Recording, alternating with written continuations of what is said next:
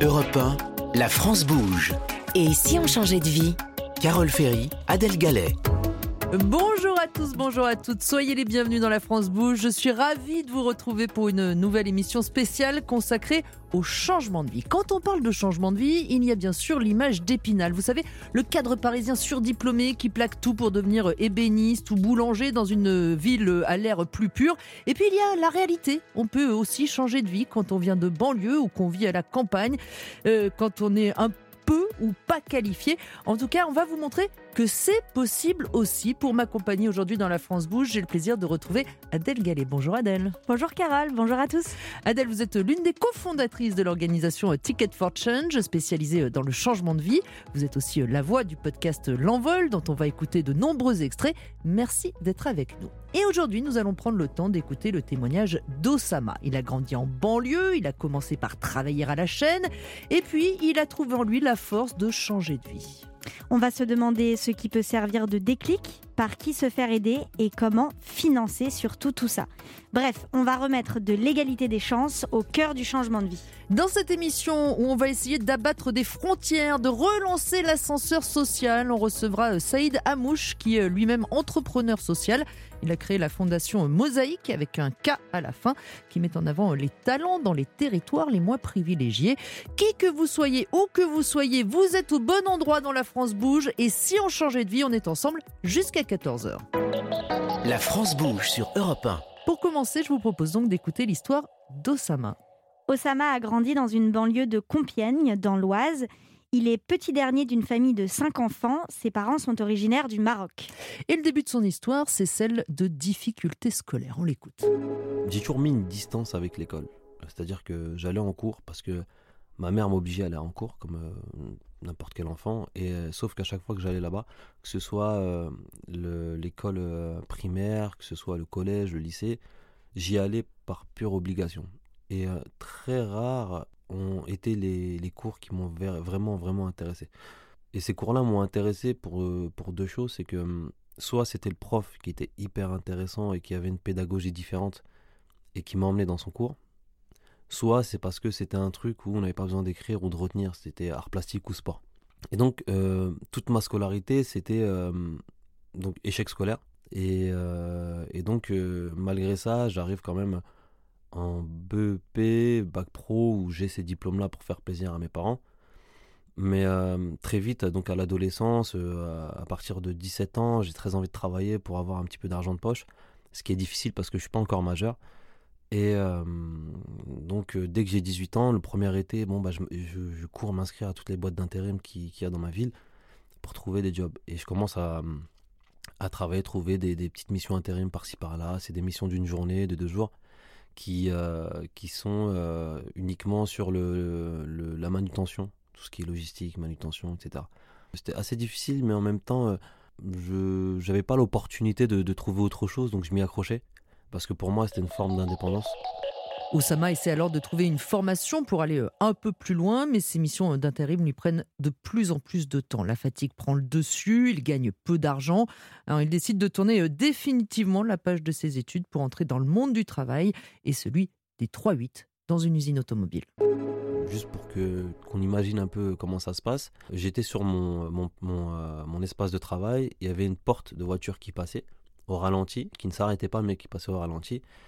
Et je devais faire plusieurs manipulations. Donc je devais mettre le moteur de vitre de la voiture, je devais la fixer euh, à l'aveugle, c'est-à-dire que juste en, ayant mes mains dedans, je devais essayer de trouver le, les points d'accroche pour fixer. Après, je devais visser et je devais brancher. Et tout ça en l'espace de quelques secondes. Et ça s'enchaînait comme ça, comme ça, en étant debout. Et c'était hyper, hyper difficile, euh, même si euh, c'était simple à comprendre tenir 8 heures comme ça, c'était euh, assez éprouvant. Le, truc, quoi qu'il arrive, il est là. Il y, a des, euh, il y a une production à faire, il y a des objectifs à atteindre. Et je vous jure, hein, deux minutes de repos, c'est exceptionnel dans ce genre de travail. J'avais l'impression un peu de, de, me retrouver un peu comme les fourmis. Euh, chacun a son, son travail spécifique à faire et chacun avance. Quoi qu'il arrive, il doit avancer, il doit faire le travail. Bah, c'était ça un peu, ouais. C'est vrai qu'au début, tu vois ce genre de machine, mais tu dis, mais mais l'être humain, il, fait des choses incroyables. Des fois, il, a cette capacité d'inventer des choses, de cette créativité. En même temps, euh, en même temps, c'est flippant. En même temps, c'est flippant parce que parce qu'au bout d'un moment, ça m'a Euh, pour, euh, j'ai l'impression que pour, euh, continuer, pour survivre dans ce genre de métier, il faut déconnecter ton cerveau. Il faut clairement déconnecter ton, cer- ton cerveau et, juste faire confiance à ton corps parce que c'est des mouvements qui sont devenus automatiques. Un peu comme euh, Charlie Chaplin. Bien sûr, Osama pourrait partir, il pourrait chercher un autre horizon, mais pour faire quoi? Alors, il travaille à l'usine, comme son père avant lui.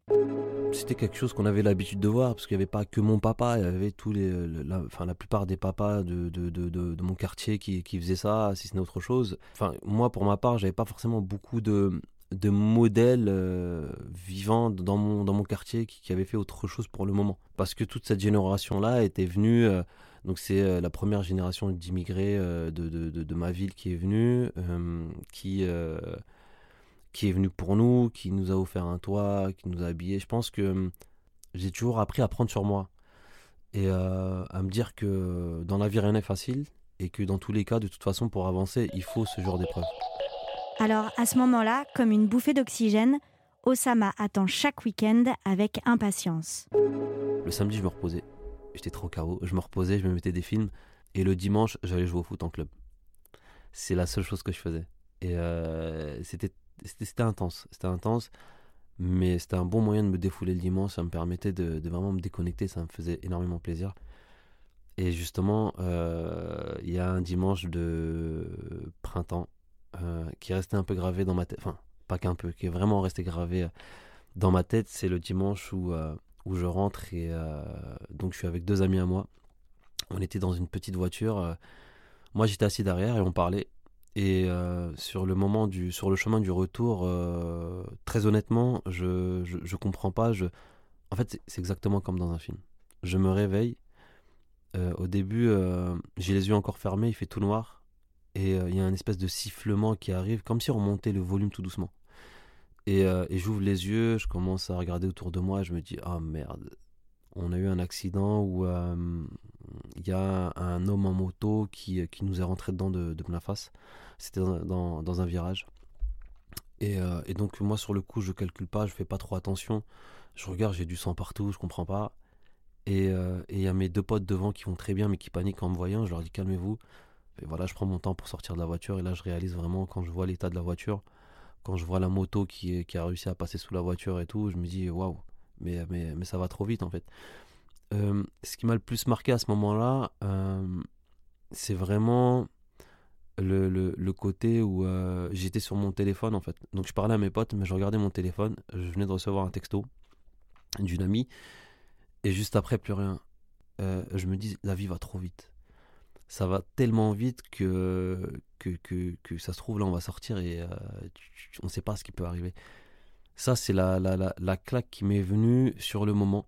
Dieu merci, aujourd'hui, euh, j'ai eu des euh, petites séquelles très légères. Je, vite fait, à cause de, de la ceinture et du choc, le, bassin qui s'est déplacé un petit peu, j'ai eu quelques cicatrices. Et voilà, donc toutes ces séquelles ont fait que j'ai eu deux semaines d'arrêt. Tête gonflée, euh, j'arrivais plus à bouger, j'étais en béquille et tout. Je sortais plus trop de ma chambre, j'avais pas envie, j'arrivais même plus à manger. Et c'est à ce moment-là que j'ai eu. euh, j'ai commencé à réfléchir. Je me suis dit euh, Osama, t'es un fils d'immigré, ton papa il, il est venu en France pour t'offrir une meilleure vie. Et toi aujourd'hui, tu travailles à l'usine comme lui. Est-ce que t'as pas plus d'opportunités que lui à faire quelque chose?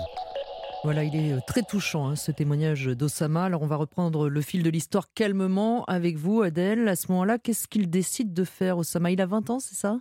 Oui, il a 20 ans et il décide alors de reprendre ses études, d'aller à la fac et en fac de sport plus précisément, puisque c'est vraiment comme ça qu'il s'imagine à l'époque, en prof de sport. Et il travaille aussi en parallèle comme animateur. Et c'est là qu'il découvre le contact avec les jeunes, cette passion de la transmission qui lui naît vraiment à ce moment-là. Mais ça ne lui suffit toujours pas. Et alors, est-ce que c'est à ce moment-là euh, qu'il arrive à faire la liste de tout ce qui lui manque pour vraiment euh, s'épanouir? À ce moment-là précisément, non, parce qu'il n'a pas encore assez de recul, il est encore un peu à, à chaud.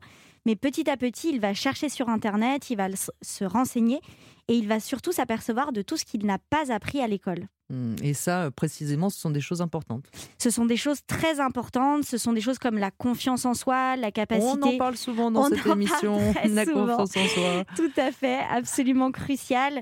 La capacité d'introspection, de se poser les bonnes questions par rapport à ce qu'on veut, nos talents, nos forces.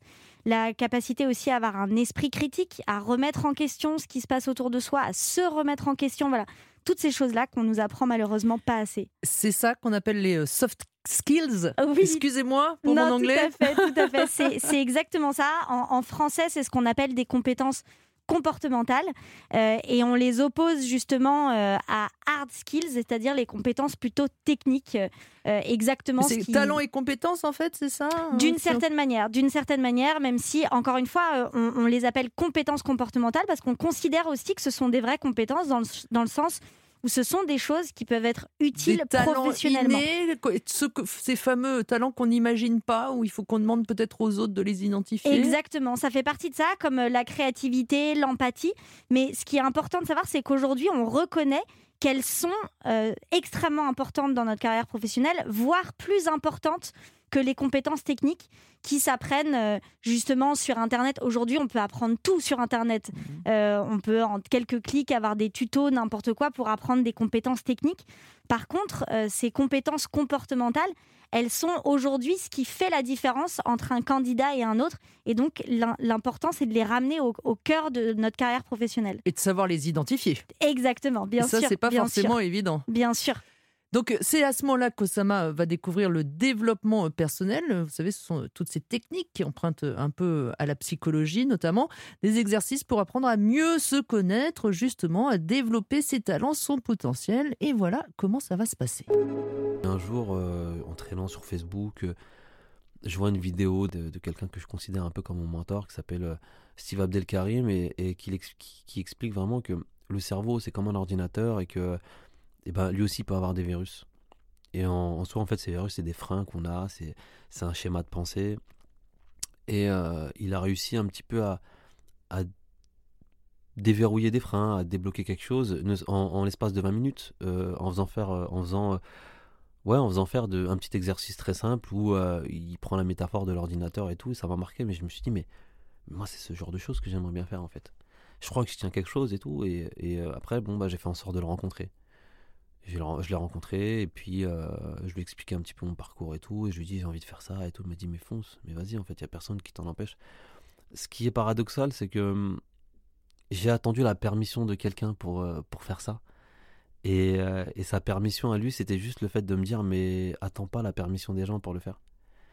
Et, et à partir de ce moment-là, ben, j'ai commencé à prendre des risques. Bon, alors Adèle, on a presque l'impression que c'est un coup de baguette magique. Hop, il suffit d'une discussion en 20 minutes et euh, tout est réglé. Bon, en général, c'est un peu plus compliqué. hein. Là, ça a permis à Osama de, de changer de vie parce qu'il a trouvé euh, ce qu'il rêvait de faire. Qu'est-ce qu'il a trouvé? Alors, euh, Osama, il a décidé de créer son propre projet, donc d'entreprendre. Il a créé les débrouillards. Euh, il veut aider en fait les jeunes comme lui avec les outils que lui n'a pas eu à sa disposition depuis le début, tous ces outils justement de développement personnel, euh, de développement de la confiance en soi. Et euh, ce qui est important, c'est que vraiment, il a une vraie révolte et, et on le sent là dans sa voix. Il, il a envie de euh, d'agir et de pouvoir aider d'autres jeunes, voilà, d'aider d'autres gens comme lui.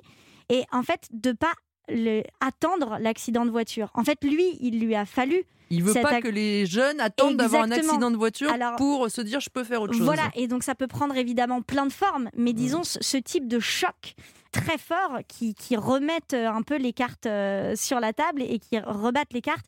Et lui, c'est vraiment ça, c'est accompagner les jeunes à avoir ce déclic d'une manière plus douce, Mhm. puisque heureusement, il y a des manières plus douces de- d'accompagner ces, Ça ces peut être un prof aussi des fois, non? Bien Ça sûr, peut être bien euh, sûr. qui euh, Ça peut être. euh, Ça peut être un prof, ça peut être plein de, plein de personnes. Et, et c'est pour ça que c'est hyper important. Et on le disait qu'à l'école, il y ait déjà ce, ce type de- d'enseignement de compétences bah, des profs de comportementales. confiance en soi, c'est pas évident quand même. Des profs- bah non, mais pourtant, ça, pourtant, ce sont des choses qui, qui s'apprennent et qui, en fait, sont des. En, en France aujourd'hui, euh, à l'école, on, en prend- on apprend surtout des compétences en techniques ou des connaissances techniques, mais on n'apprend pas à apprendre, par Mm. exemple. On n'est pas sur des compétences justement comportementales. Est-ce qu'il y a des pays où ça se fait euh, davantage?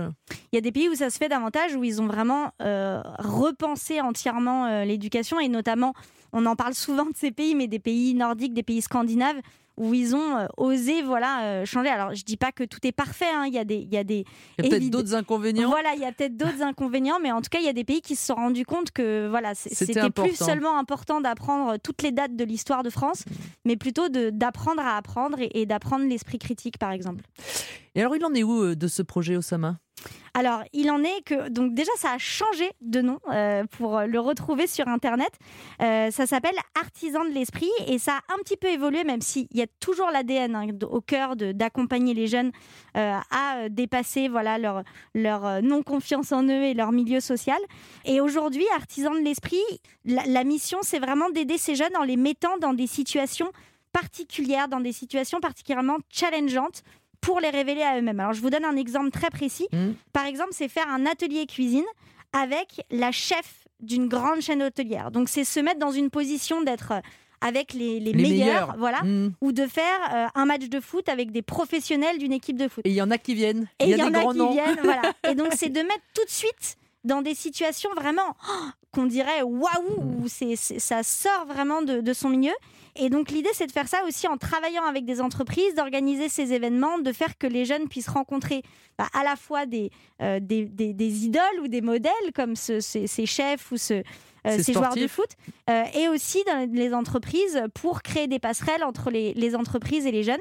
Alors, Et pour montrer que c'est un milieu accessible aussi, que ce sont des gens fait. avec qui on peut parler, qu'on peut y aller, qu'il ne faut pas croire que euh, un, tout est fermé. C'est ce fameux, et, et je pense qu'on en, on en parlera évidemment euh, Mm. avec Saïd tout à l'heure, ce fameux plafond de verre, d'essayer de, en tout cas au cours de ce type d'événement, de, briser ce plafond de verre. Et, euh, et voilà, donc il a développé ça. Évidemment, euh, comme beaucoup, la période de pandémie qu'on vient de vivre a été A euh, a vraiment Mm. impacté puisqu'il était sur un, un modèle d'événementiel. Donc évidemment, c'était un peu le, le pire euh, euh, secteur euh, touché, un des pires secteurs touchés. Mais voilà, il continue et il a aussi créé un podcast. Il en a profité de cette période. Là, ça s'appelle Artisan de l'esprit, où il donne la parole à des personnes comme ça qui euh, viennent de, de milieux populaires et qui ont euh, quand même réussi à, à vivre et à, vivre de leur passion aujourd'hui. Il parle de ce mentor qu'il a vu euh, en vidéo, puisqu'il a rencontré Steve Abdelkarim. Euh, c'est important, un mentor, un modèle, une inspiration, comme ça, quand on vient d'un milieu moins favorisé, que l'horizon semble complètement bouché? C'est extrêmement important et c'est vraiment euh, le modèle de mentoring, c'est un modèle qu'on voit dans à, peu près tous les parcours Et qui est en train de se d'accompagnement. développer, hein, qui est en train énormément de se développer, même dans les entreprises aujourd'hui, il y a de plus en plus ces systèmes qui se mettent en place, avec évidemment un mentor euh, qui est soit une différence euh, d'âge, donc de créer en fait euh, du, de l'échange intergénérationnel, comme on dit, ou tout simplement une différence d'expérience. On peut avoir le même âge, mais avoir une expérience supplémentaire dans un domaine. Voilà, mais quelqu'un en fait qui va nous aider à grandir. C'est d'ailleurs le vraiment le, le- comment dire l'étymologie du mot puisque mentor euh, c'est dans le dans le, le- c'est le précepteur de Télémaque, le fils d'Ulysse. Ah oui, voilà. Donc euh, donc en fait Mhm. c'est vraiment dans cette mythologie, c'est la personne qui va permettre de guider, de faire grandir comme un peu un, un professeur justement, mais qui va travailler comme on le disait sur ses soft skills, sur la Pas confiance que en sur les lui. compétences. mais, euh, Exactement, qui va vraiment accompagner personnellement euh, ce- les gens. co- comment on peut trouver ces mentors? Alors oui, c'est ça peut être difficile, surtout quand on n'a pas euh, un réseau euh, puissant, développé, etc. Eh oui, ça. évidemment. Donc euh, l'idée, c'est vraiment de partir en cercle concentrique, déjà d'identifier dans son cercle proche, même si notre cercle proche, il fait partie que de quelques personnes. Il y a des hein, mais- associations aujourd'hui qui Alors, proposent de mettre en relation avec il des y a mentors. évidemment des, des associations, on en parlera. Il y a aujo- aujourd'hui beaucoup d'associations qui accompagnent, mais même sans ça, aujourd'hui, euh, il y a Dans son moyen entourage. dans son entourage et sur LinkedIn, sur des réseaux comme ça euh, euh, professionnels où on peut cliquer, on peut faire des recherches, se dire bah voilà cette personne, elle m'intéresse, elle m'inspire parce que voilà elle fait partie de d'un secteur, d'un métier auquel euh, j'ai envie de, de, faire partie, d'atteindre. Euh, et moi, un des, un des conseils que je ferais dans ce cas-là, c'est de pas forcément faire une demande tout de suite frontale de veux-tu être mon mentor? Ça peut faire un petit peu peur. Mais voilà, mais déjà de demander en fait à rencontrer la personne, à apprendre de son expérience, à apprendre de son histoire. Et, oser ensuite, le faire en tout cas. Oser demander. Et, et ce Mm. qui est important avec le mentorat, c'est que c'est vraiment un choix réciproque. Il faut vraiment que des deux côtés, il y ait une, envie. envie, une, Mm. une intention. Et alors justement, voilà le message qu'il a à leur faire passer. En réalité, c'est tout simple. C'est leur dire que aujourd'hui, ils ont la possibilité et les capacités, même si elles sont cachées, de faire beaucoup de choses. Euh, Qu'ils ont juste euh, à être curieux, qu'ils ont juste à, euh, à discuter avec des gens, à, à, voir de nouvelles choses, à, à changer d'angle de vue. En fait, c'est c'est qu'une question d'angle de vue. C'est aujourd'hui euh, le fait de rester cloisonné dans un endroit, le fait qu'on te dise à longueur de journée, euh, de toute façon, tu as telle ou telle vocation et euh, laisse tomber si tu veux faire autre chose, ça va être compliqué, te prends même pas la tête. Bah c'est faux en fait, c'est justement essaye, teste, c'est pas grave, il n'y a pas d'échec. C'est aujourd'hui, euh, c'est comme si tu prenais perpète, t'as pas le droit à l'échec parce que si t'échoues une fois, c'est bon, c'est mort pour toi, euh, t'auras plus jamais de chance. Alors que c'est totalement faux. Échoue, tu vas pas mourir, euh, tu, voilà, tu vas tu vas t'en prendre un coup, ça c'est clair. Mais c'est la capacité à avoir une réflexion sur ce qui s'est passé et de se dire est-ce que je suis capable de ou pas?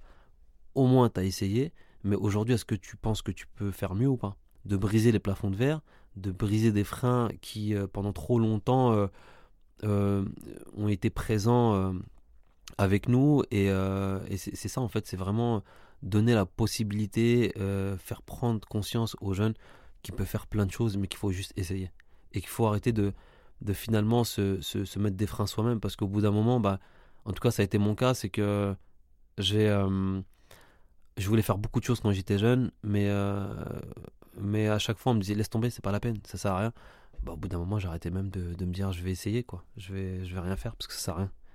Et ça, c'est la pire des erreurs. C'est vraiment la pire des erreurs. Alors Adèle, c'est quand même très important hein, ce que dit Osama sur euh, l'échec, sur ces freins qu'on se met euh, soi-même aussi. C'est très important, c'est très vrai et c'est vraiment pour le coup commun à, à évidemment beaucoup, enfin pas que au, au milieu populaire, c'est vraiment euh, une culture en France. On n'a pas de culture de l'échec. C'est vraiment une- un vrai problème alors que Alors que ça cœur permet tellement de grandir, on apprend de ses erreurs, bien entendu. tellement, mais voilà, on est encore dans une culture de la perfection, même y a, ça évolue heureusement Mm. justement avec la culture entrepreneuriale qui se développe, puisque évidemment, et il le dit, on ne peut pas innover sans échec. Voilà, point barre. Ça n'existe pas si on se plante pas. On en avait parlé d'ailleurs dans cette émission, c'est les, les, les enfants, je crois que quand on est un bébé, on tombe 3000 fois avant de se lever. Donc en fait, il y a besoin de tomber 3000 fois avant de pouvoir, Pouvoir euh, marcher. marcher. Eh oui. Voilà, donc les plus belles choses, les meilleures choses viennent de l'échec. On connaît euh, tous la tarte tatin qui est quand même née d'un vrai Les d'un bêtises de. Cambrai. Les bêtises, voilà. Il y a tellement d'exemples culinaires, mais pas que. Donc échouons en beauté. Quand on parle changement de vie dans les quartiers euh, difficiles, en banlieue, il y a des associations spécialisées vers lesquelles on peut se tourner? Il y en a et il y en a même de plus en plus euh, et c'est vraiment vraiment une super nouvelle. Euh, je vais en citer quelques-unes et puis on pourra en reparler évidemment avec notre notre invité. Il y a article 1, il y a l'Institut de l'engagement, les déterminés si on veut entreprendre. Osons ici et maintenant, nos quartiers ont du talent, Mosaïque RH évidemment. Euh, voilà. Et aujourd'hui, il y a non seulement euh, de plus en plus de ces structures qui apparaissent, et aussi il y a des coalitions de ces acteurs, euh, puisque bah, notamment avec Mosaïque RH, il y a l'ascenseur qui a été créé, qui réunit voilà l'ascenseur, Toutes évidemment un clin euh, d'œil à l'ascenseur social, associations. toutes ces associations pour les fédérer, pour qu'elles aient encore plus de poids et de visibilité. Et alors, quand on vit à la campagne, ça peut être aussi euh, parfois difficile d'accéder euh, à tout ça. Euh, on peut là aussi ressentir une forme de panne d'ascenseur social. Est-ce que on peut aussi trouver des structures vers qui on peut se tourner sur Tout à- Internet? Tout à fait, oui. Alors moi, une, une de celles qui m'impressionne le plus et qui vraiment est, est géniale, c'est Chemin d'avenir, qui propose justement énormément de, de mentorat dont on parlait juste avant. Et euh, la mission, c'est vraiment révéler le potentiel de tous ces jeunes de France périphérique. Et euh, c'est vraiment une association qui se contente pas seulement d'accompagner les jeunes, qui fait aussi beaucoup de ce qu'on appelle de plaidoyer, de comment changer les choses au niveau législatif pour faire Hmm. que ces jeunes en milieu rural aient plus euh, d'a- d'accessibilité sociale, d'ascension sociale. Alors, d'après votre expérience, Adèle, qu'est-ce qui peut faire la différence pour ces jeunes? À quel moment il peut y avoir ces déclics en dehors euh, d'un accident de voiture euh, comme l'a vécu Osama? Alors il y a plein de choses heureusement qui peuvent faire la différence. Moi d'après mon expérience, que, ce que je retiens, euh, la première chose, et on en a parlé, c'est évidemment la confiance en eux. Ça peut paraître tout bête, mais c'est, c'est le, le, le cœur de- du réacteur. C'est comment est-ce que ces jeunes vont avoir la confiance qu'ils peuvent aller plus loin, ils peuvent rêver plus grand. Oui, mais ça, c'est souvent euh, quelqu'un d'extérieur qui va pouvoir euh, les pousser, leur dire Mais vas-y Tout à fait. Alors, c'est la transition parfaite vers mon deuxième point. Merci, Carole, ce n'était pas répété. Non, mais vraiment, le deuxième point qui est hyper important, c'est d'avoir davantage de rôle modèle. En fait, de personnes qui vont montrer que c'est possible. Pas forcément des personnes avec qui on va être en contact, mais des personnes qu'on va voir dans les médias, sur les réseaux sociaux. Voilà, des, des, des personnes dans les magazines. Euh, c'est vraiment des gens où on va voir Ah, bah tiens, il a eu le même parcours que moi. Ah, tiens, euh, euh, il vient de la même ville et machin. Et du coup, ah, Ça veut bah, il dire y a qu'il faut chercher, personnes faut essayer de. faut les chercher et faut les mettre en lumière. Euh, faut les voilà les faire passer dans les médias, dans les réseaux et, et c'est euh, génial d'ailleurs là que, que Osama puisse être euh, à l'antenne, parler à toute la France parce que voilà il y a peut-être plein de jeunes comme Osama qui vont se dire ah bah tiens Qui si lui l'a fait pourquoi pas moi. Hmm. Saïd Amouche, bonjour. Bonjour Carole. Et une fois n'est pas coutume, si vous le voulez bien, on va commencer par raconter votre histoire à vous, Saïd Amouche. Je résume à grands traits. Vous avez grandi à Bondy, en région parisienne. Euh, vous avez été fonctionnaire pendant 5 ans, rattaché à l'éducation nationale. Et puis, euh, virage à 180 degrés, vous êtes devenu entrepreneur social. Vous avez créé donc le cabinet Mosaïque RH pour accélérer euh, le recrutement des talents euh, issus de la diversité. Dans cette émission, on parle souvent de déclic pour expliquer un changement de vie. Euh, vous vous souvenez, vous, du jour où vous avez eu votre déclic?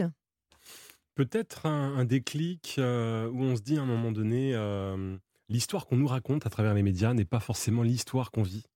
Donc, euh, soit on fait le choix en fait euh, de râler et d'avoir un comportement de rejet, soit on fait le choix de se dire, bah, peut-être que c'est aussi de ma responsabilité ou de la responsabilité des jeunes qui sont autour de moi pour pouvoir reprendre un peu plus le pouvoir et donc de construire, Mais à quel moment vous vous le dites, ça? Vous C'est un processus euh, qui, Mm. est, qui, est, qui, est, qui est au fil de l'eau, en fait. hein. C'est un processus euh, qui commence quand on est euh, étudiant d'abord. C'est le moment où on se pose des questions, le moment où on se pose la place de la ro- du rôle qu'on doit avoir ou qu'on souhaite avoir dans la société. Et puis ensuite, plein de, plein de petites anecdotes, phénomènes qui font qu'à un moment donné, euh, on attend la phase de maturité et, et après, euh, voilà, ça éclot, hein, comme toute graine qui... euh, Comme le papillon. euh, voilà, absolument.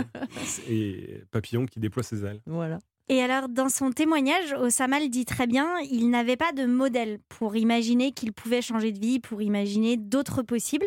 Est-ce que vous, vous avez eu un ou plusieurs de ces modèles? Probablement, euh, c'est pas forcément. Il n'y a ri- rien qui me vient comme ça à l'esprit. Euh, le, le- le modèle de celui qui réussit à euh, porter son rêve, euh, donc on, le retrouve dans plein d'univers, hein, qui- sportif, artistique, euh, mais aussi dans le monde de l'économie. Voilà, c'est plutôt. J'arrive pas à personnifier cette hypothèse-là, mais le fait de dire qu'effectivement, il faut qu'il y ait des gens qui tracent leur sillon pour pouvoir se raccrocher, c'est hyper important parce que ça montre que c'est possible. Absolument. Alors avec le cabinet euh, Mosaïque, vous accompagnez euh, beaucoup hein, de ces euh, jeunes talents venus des milieux populaires. C'est quoi les principaux freins qu'ils rencontrent en général Alors, pour trouver leur voie On est dans l'empêchement. C'est-à-dire que nous, on est parti du- d'un constat qui est très simple. On a un système éducatif qui forme des jeunes avec des connaissances, comme vous le disiez tout à l'heure, techniques. et on a de plus en plus, de plus en plus dans les milieux modestes, hein, des jeunes qui s'épanouissent.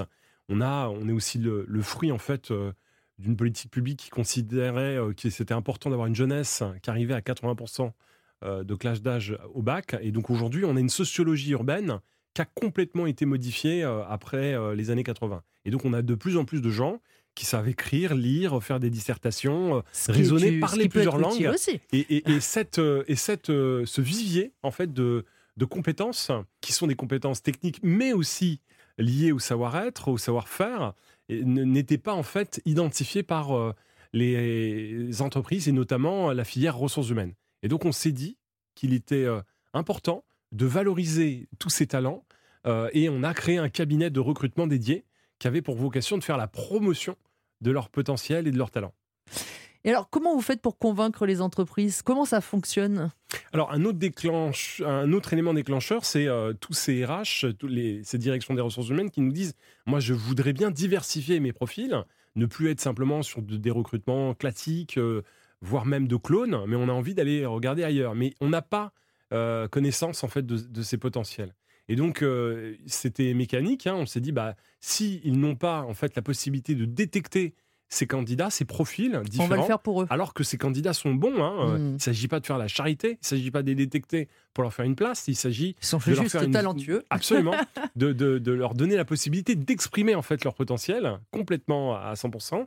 Eh bien, on, on a créé le premier cabinet de recrutement, Mosaic RH, euh, voilà, dans les années euh, 2000, et euh, c'est- c'était une réponse concrète que nous avons mis en place. Et en 20 ans, vous avez vu les choses évoluer? Absolument.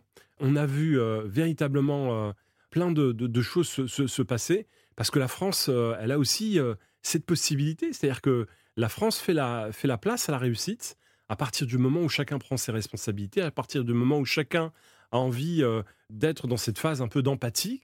Il y a des ouvertures, il faut savoir les transformer. Encore faut-il être dans une dynamique positive.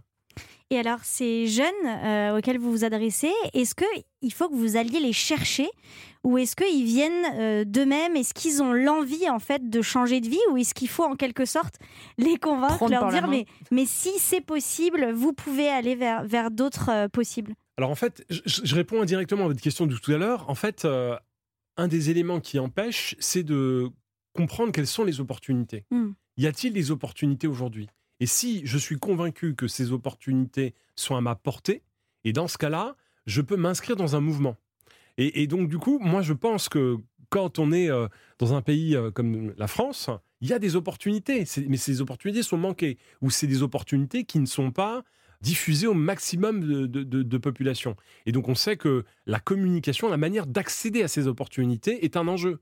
Est-ce qu'on peut, euh, à un moment donné, se dire que ces opportunités, il faut euh, justement leur donner en fait une surface de promotion la plus large possible pour pouvoir embarquer un maximum de gens qui ont envie de réussir ou s'inscrire dans une dynamique de réussite? Eh bien ça, c'est déjà un pari.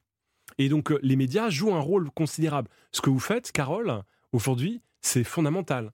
Vous, vous Merci. donnez euh, de la visibilité, euh, euh, de la visibilité à des initiatives qui marchent, des, des initiatives qui prônent l'égalité. Et c'est s'il y a euh, des bravo. jeunes qui nous, qui nous écoutent, là, est-ce qu'ils peuvent venir vous voir pour dire tiens, moi je pense que j'ai des compétences et euh, Alors, des voilà. talents nous, on a toujours retourné le- la situation en considérant que il fallait pas euh, ouvrir la porte aux, aux candidats dans un premier temps. Il fallait d'abord, en fait, embarquer des décideurs économiques, des décideurs politiques, des philanthropes, des mécènes sur ce sujet-là. Parce que euh, ce sont les acteurs du, du- du changement également, et c'est aussi la possibilité, en fait, de travailler avec ces opportunités. Donc, euh, quand on a des investisseurs qui ont envie de faire, quand on a des entreprises qui ont envie de recruter, il faut mettre en visibilité maximum ces, ces opportunités pour ensuite aller chercher tous les candidats issus des milieux populaires. On a aussi de plus en plus de jeunes qui entreprennent en banlieue. Absolument, tout à fait. Donc il y a un vrai mouvement de fond. On a euh, de plus, en plus de, de- de jeunes qui, qui entreprennent. Alors en réalité, pour être précis, euh, on a euh, toujours eu un ADN de- d'entrepreneurs dans, dans ces quartiers populaires ou euh, de commerçants euh, naturels et autres. Euh, mais aujourd'hui, parce qu'il y a une médiatisation en fait de ces entrepreneurs qui réussissent, on a encore un engouement qui s'emballe et qui va de, de plus en plus loin. Et ça, et ça la peut bonne permettre nouvelle. à d'autres d'y croire. Absolument. C'est la bonne nouvelle. Dans ces quartiers populaires, dans ces milieux populaires, il y a euh, une- un fort ADN d'entreprendre. Et maintenant, il faut leur donner les- toutes les chances pour réussir. Si je vis en banlieue aujourd'hui et que j'ai envie de changer de vie, quel est le premier interlocuteur que je peux aller voir pour y voir plus clair et obtenir très concrètement de l'aide? Justement, euh, pour ne plus être dans l'épiphénomène, on a décidé en fait de s'organiser avec euh, tous ces leaders positifs euh, qui avaient des solutions très concrètes que vous avez citées tout à l'heure, l'Institut Télémac, euh, Article 1 et autres, et on a monté un collectif. Et on s'est rendu compte qu'en additionnant l'ensemble de nos démarches, c'était plus de 300 000, 330 000 pour être précis, bénéficiaires chaque année. Et donc en étant sur un même lieu et en se regroupant et en créant, en cherchant à créer des effets de synergie, eh bien, on peut peut-être passer de 300 000 à 1 million. Et peut-être d'un million à 3 millions demain. C'est Et donc, l'ascenseur. euh, donc, ce l'ascenseur a été constitué ça. justement pour pouvoir euh, créer cette dynamique. Et la bonne nouvelle, c'est qu'on souhaite en fait euh, créer d'autres ascenseurs un peu partout en France, Donc on a pour projet de créer au moins un ascenseur dans chacune des régions de France. On parle beaucoup euh, de talent, mais euh, il y a aussi la question, bien sûr, de la formation au départ. Est-ce que quand on a moins de diplômes, c'est un peu compliqué ou est-ce que non, il y a des possibilités là aussi de se former, même un peu plus tard Alors c'est- l'école? c'est pas tout à fait vrai. Quand on a moins de, de diplômes, eh bien, euh, c'est d'autres opportunités en fait qui émergent. Qui émergent pardon. Euh, Entreprendre, euh, notamment. En ce moment, par exemple, on travaille sur les métiers de la distribution. Il y a pléthore de postes à pourvoir. On a les postes auxquels on pense tout de suite parce qu'ils sont en tension, c'est les métiers de la bouche. Et donc, on a plein de centres de formation qui font. Quoi, euh, boucher, restauration, euh, voilà. etc. mais c'est aussi euh, tous les métiers liés à la vente, tous les métiers qui sont liés à la logistique, tous les métiers qui sont liés au transport. Et là, sans diplôme, il faut savoir que on peut devenir euh, technicien fibre chez Free. euh, simplement avec le permis de conduire. Et donc c'est tout de suite un CDI, c'est tout de suite des salaires de 1700, 1800 euh, euros euh, net.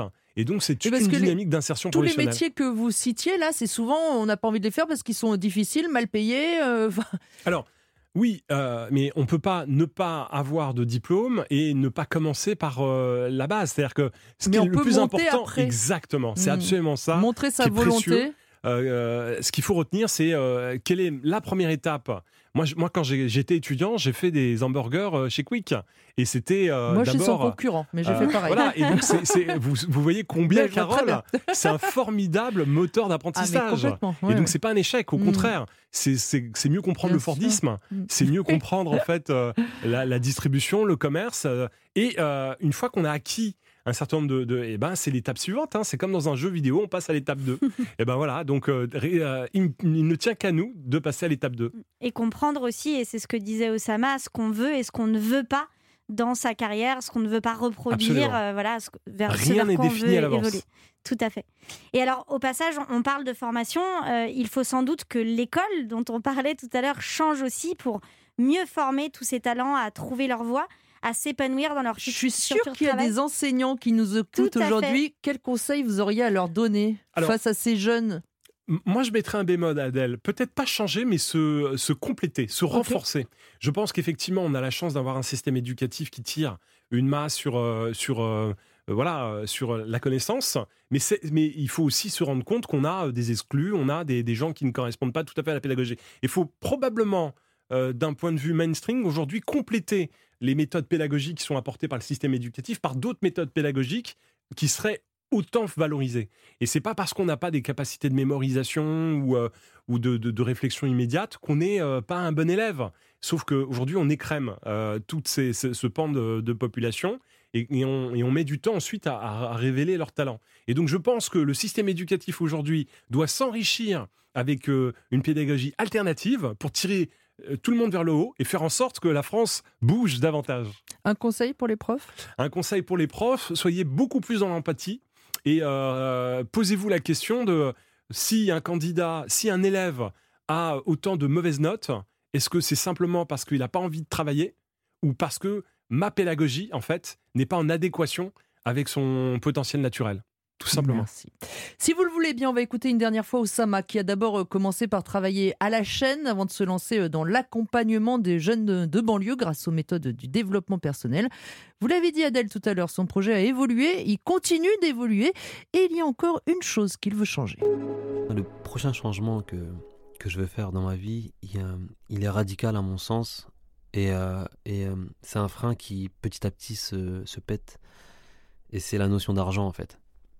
Euh, pendant très longtemps, euh, euh, il y a cette pensée en moi qui disait qu'on ne peut pas faire et du social et gagner sa vie par rapport à ça.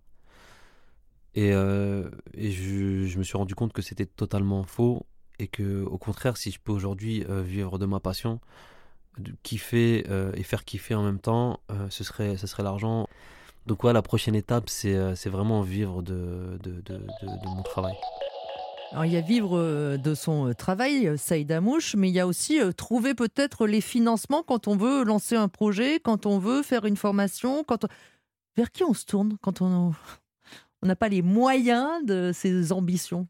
Alors, moi, je pense que ce qui est fondamental de, comprendre, c'est que il faut surtout pas se poser cette question au démarrage. Le plus important, c'est de se dire est-ce que j'ai trouvé la bonne idée? Est-ce que j'ai trouvé l'idée?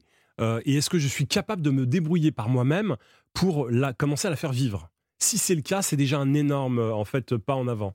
Et derrière, mécaniquement, les, les, financements arriveront ou en tout cas l'intérêt, parce que la bonne idée avec un peu de médiatisation, je peux vous dire que c'est les gens qui font la queue pour venir Et vous la parler. bonne médiatisation, quand euh, on n'a pas forcément les connaissances, les réseaux, euh, c'est pas si simple quand même. C'est pour ça qu'Europe 1, bravo pour ce que vous faites aujourd'hui. si Europe 1 faisait davantage ce que vous faites aujourd'hui, je peux vous dire qu'on réglerait davantage de problèmes de société. En tout cas, je, peux- je- je suis convaincu que avoir la bonne idée, l'argent ne fait pas tout. hein. Avoir de l'argent et avoir une mauvaise idée, ça se casse la figure. Hmm. Avoir la bonne idée. Euh, Sans argent. f- Faire en sorte que un peu la promouvoir et derrière, je peux vous dire que les mécènes, les investisseurs sont au rendez-vous. Et d'ailleurs, les investisseurs aujourd'hui changent leur logiciel. Alors ça va pas suffisamment vite à, mon goût, mais moi je rencontre de plus en plus d'investisseurs qui me disent, moi ce qui m'intéresse, c'est d'investir en fait dans des, des solutions sociétales, faire en sorte qu'on travaille davantage la question en fait de la transition énergétique ou la transition en fait euh, des, des- des potentiels. Et donc aujourd'hui, on est dans cette logique-là, à nous de montrer que euh, c'est une position dominante. Et alors, Osama, il va encore plus loin puisqu'il dit Je fais un métier qui me plaît, mais ce bonheur, il ne me suffit pas. Je dois être justement payé pour ça. Elle est importante pour vous, cette idée d'être- payé justement. Alors, lui, en plus, c'est être payé justement par rapport à l'impact qu'il a. Comment être payé justement par rapport à, à l'impact sociétal qu'on Bah, peut avoir? Oussama aujourd'hui fait un truc que personne ne fait, ou personne ne sait faire. C'est-à-dire qu'il a établi un canal de communication spécifique pour donner de la puissance, en fait, à des populations qui sont en difficulté. C'est- juste énorme. C'est-à-dire que c'est une vraie alternative aux euh, méthodes traditionnelles. C'est-à-dire qu'on a, on a, on a beaucoup été dans ce qu'on appelle l'éducation populaire dans, dans les quartiers. C'est important, il faut la soutenir. Mais il apporte autre chose, avec un autre regard, un regard euh, qui est peut-être euh, davantage économie, mais l'économie au service du citoyen. Et ça, c'est formidable. Donc, euh, euh, ce qu'il propose, il faut l'encourager. Ça a énormément de valeur et ça permettra davantage de tirer vers le haut toutes ces personnes issues euh, des quartiers populaires ou des milieux populaires d'une manière globale sur toute la France pour faire en sorte qu'ils soient au plus proche de la réussite. Quel est le conseil que vous auriez aimé, vous, qu'on vous donne quand vous étiez plus jeune? Laissez-moi réfléchir. C'est difficile de répondre à cette question. Quel conseil? Ou quel conseil vous donnez quand vous croisez euh, des jeunes? Non, alors le conseil, euh, en fait, c'est, je crois que ce qui est important de comprendre, c'est que notre identité est notre force. Euh, le, conseil, c'est surtout pas disparaître derrière l'image qu'on, reconnaît ou que la société reconnaît. Je pense que c'est hyper important d'être authentique, d'être soi, d'être fier de ses différences, quelles qu'elles soient, de ses origines sociales, de ses origines populaires, de ses origines culturelles, de ses origines euh, religieuses, mais d'être soi-même et euh, s'inscrire en fait euh, dans une réussite, dans le bien et participer à une France qui bouge. Et est-ce que vous pourriez dire quelque chose à nos auditeurs pour dire quelle vision vous avez, vous, de tous ces jeunes, de ces milieux populaires, de ces quartiers qu'on dit souvent difficiles Vous dites euh, oui, aujourd'hui vous parlez justement, vous, vous- on essaye de positiver tout ça. Moi, je pense que, euh, compte tenu des- du fait que ce sont eux qui vivent un maximum de difficultés, les solutions sont chez eux. C'est-à-dire qu'ils seront porteurs de solutions à condition de les écouter, de leur laisser euh, la, la possibilité de s'exprimer développer leurs projets, à condition de les accompagner euh, pour pouvoir euh, leur permettre d'aller le plus vite possible D'ouvrir et, la porte. et leur, et, leur, et leur mettre euh, à disposition un peu de financement pour pouvoir euh, booster. Et c'est la raison pour laquelle, et ça c'est le grand scoop, euh, l'ascenseur a décidé de créer un fonds, un fonds de financement pour euh, toutes ces Ah bah voilà entrepreneurs. toutes ces initiatives. Donc, on- c'est un fonds qui est très simple, qui se veut encore une fois très pragmatique.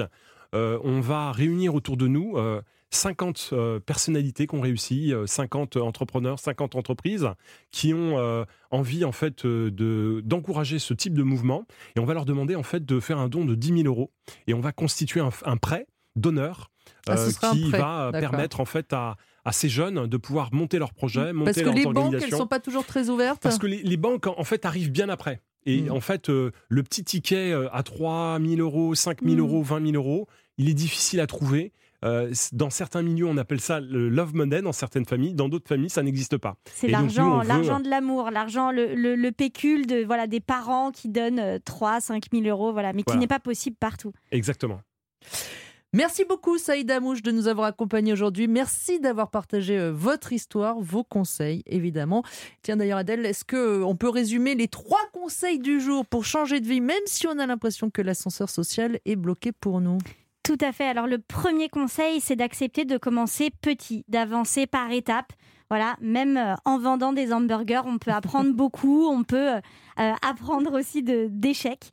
le deuxième, c'est se faire accompagner par des structures spécialisées, on en a parlé, en fait c'est possible d'aller chercher ces accompagnements, que ce soit avec des structures euh, pour accompagner la ruralité ou avec un accompagnement comme on l'a vu, le collectif de l'ascenseur et, bien d'autres. Voilà, d'aller chercher des personnes qui vont nous permettre d'ouvrir nos possibles, euh, soit des structures, soit des mentors. C'est très important.